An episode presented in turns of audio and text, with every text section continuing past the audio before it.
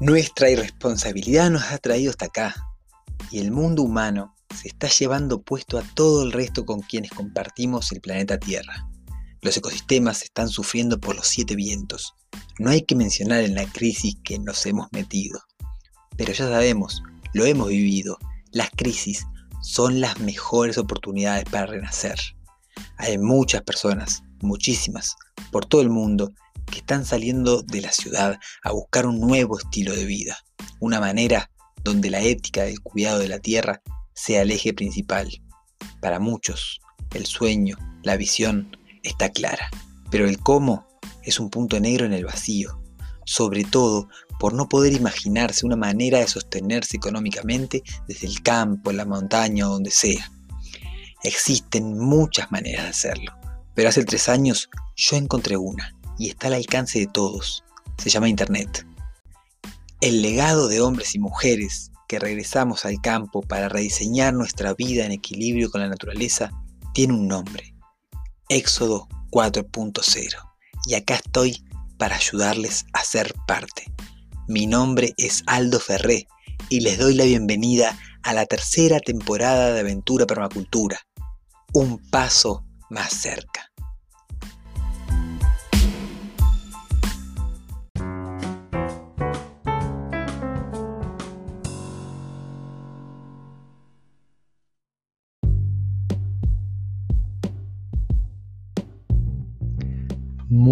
Pero muy buenas a todos, a todas, valientes que andan por acá.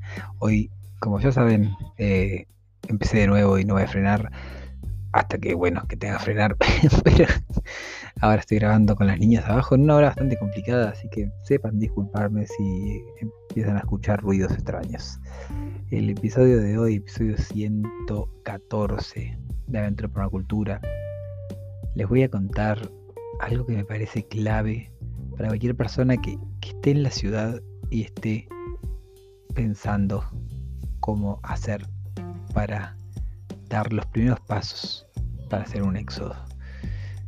Hoy les voy a dar tres consejos, tres consejos de iniciantes, tres consejos de, ok, estás llegando a este, a este mundo, estás llegando a, a, esta, a esta posibilidad y, son tres consejos que la verdad que me hubiesen gustado mucho recibir hace 8 años. Vamos con el episodio 114 de Aventura para la Cultura. Tres consejos para iniciantes.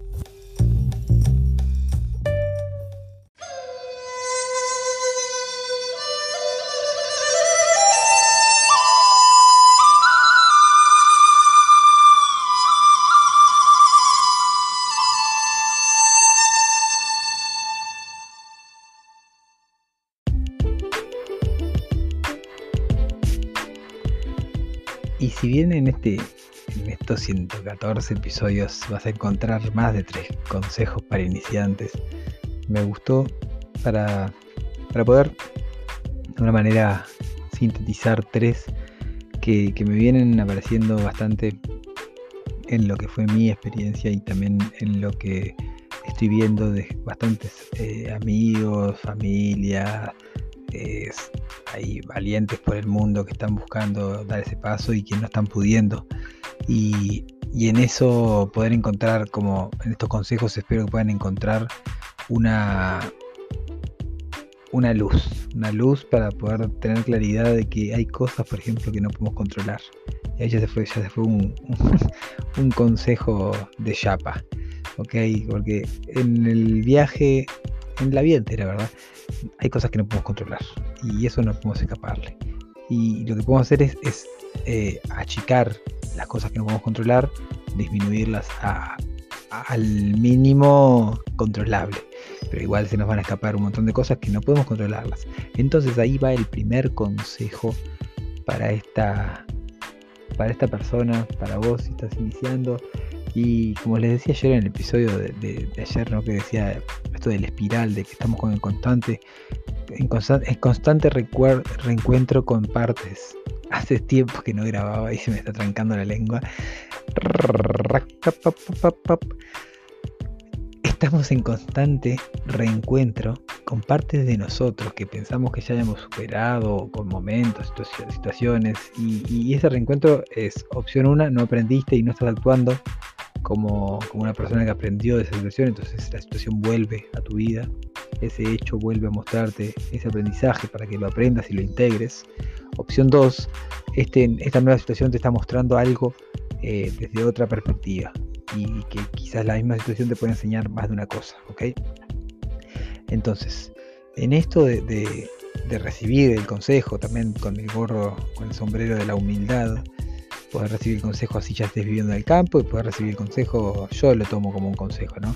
Y es el aprendizaje de poder fluir, de poder abrirse a la intuición y de darse cuenta cuándo es que estamos fluyendo. entender qué es el fluir, entender qué es el flujo, entender cómo se siente y, cuáles son las, las señales de que estás adentro del tubo del fluir, te va a ayudar mucho a ir dándote cuenta cuando es por acá y cuando no es por acá. Cuando, cuando algo fluye, te está mostrando que, que la energía cósmica, llamémosle, que, la, que, todos los electrones que están alrededor tuyo están empujándote para ahí. Cuando, cuando algo no fluye, cuando algo no es por ahí, aparecen obstáculos, se te pincha el auto yendo a la tierra, se te, te cancelan todos tus todos tus compañeros de, sueño comunitario, te cancelan a último momento, y terminas yendo solo vos a ver la tierra y eso te pasa una y otra vez, o tenés que estar llamando todo el tiempo para, para juntarse o, invitando. Bueno, hay muchos, muchas señales que ahí la invitación es estar muy abierto, muy abierta a, a la intuición, ¿verdad? Y a sentir y decir, va, es por acá o no es por acá. Después, el segundo consejo es tener mucha paciencia. Porque, a ver, como les digo, ¿no?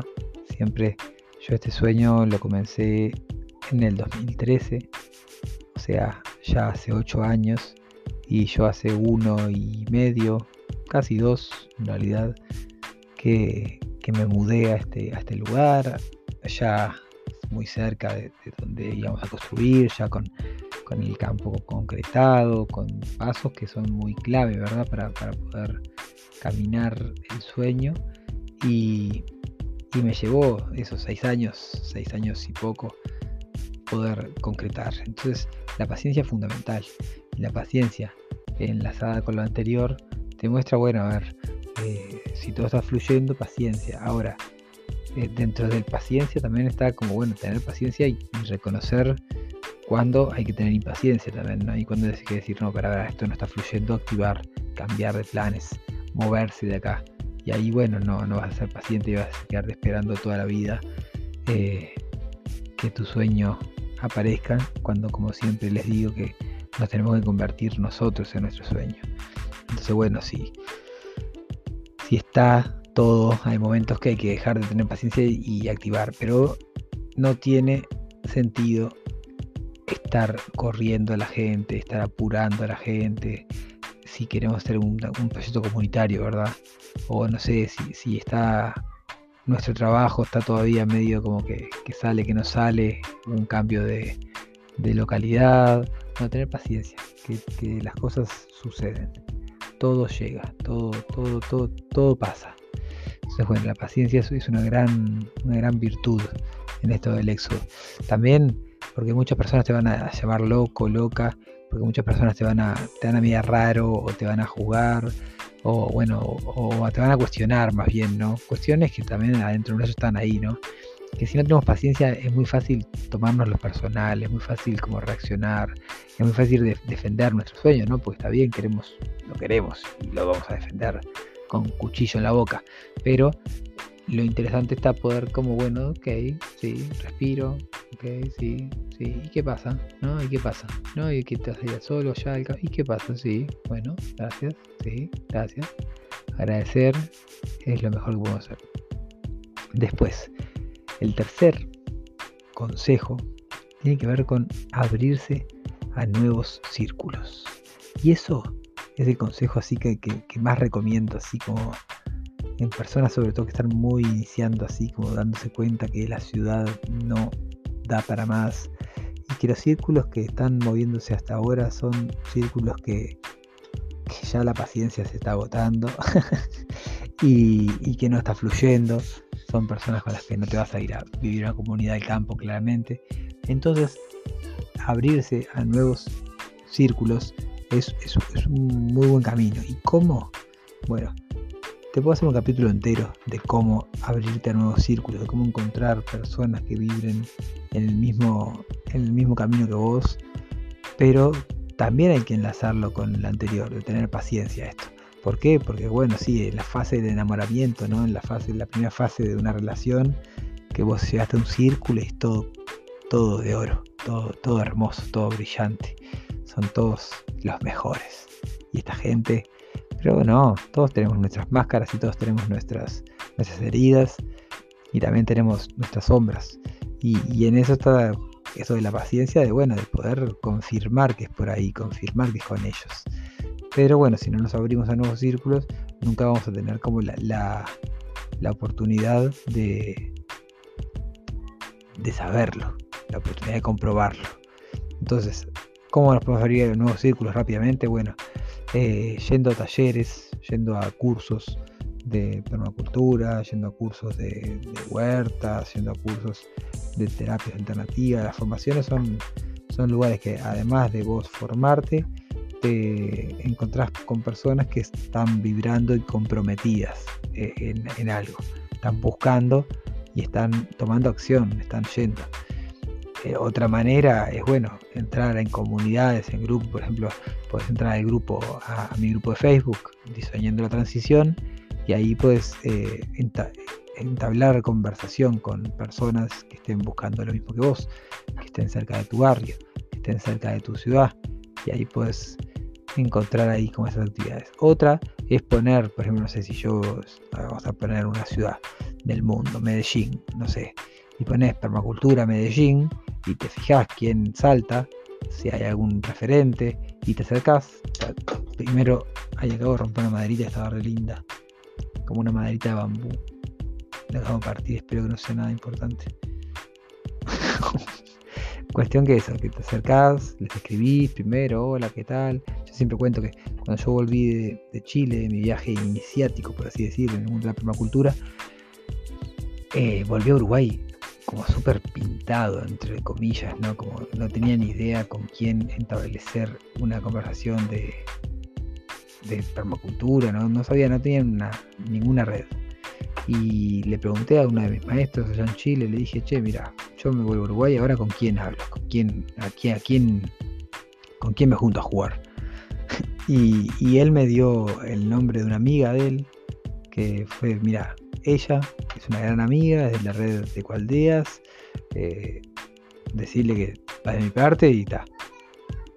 Con esa persona, no, es una especie de madrina en este mundo para mí, porque me acompañó en momentos muy importantes, pero además que tengo un vínculo súper, súper, súper eh, hermoso de, de, marinazgo, ¿no? De, o sea, de un vínculo de, mucha protección, de mucho cariño, de, mucho intercambio. Hemos organizado muchísimas cosas juntos, talleres, conferencias, cursos.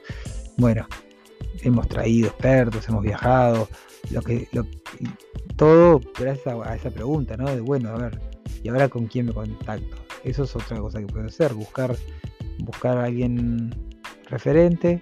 Yo mismo podría ser esa persona que me dijo, bueno, mira, yo estoy en tal lugar, ¿con quién hablo? Y lo he hecho muchas veces.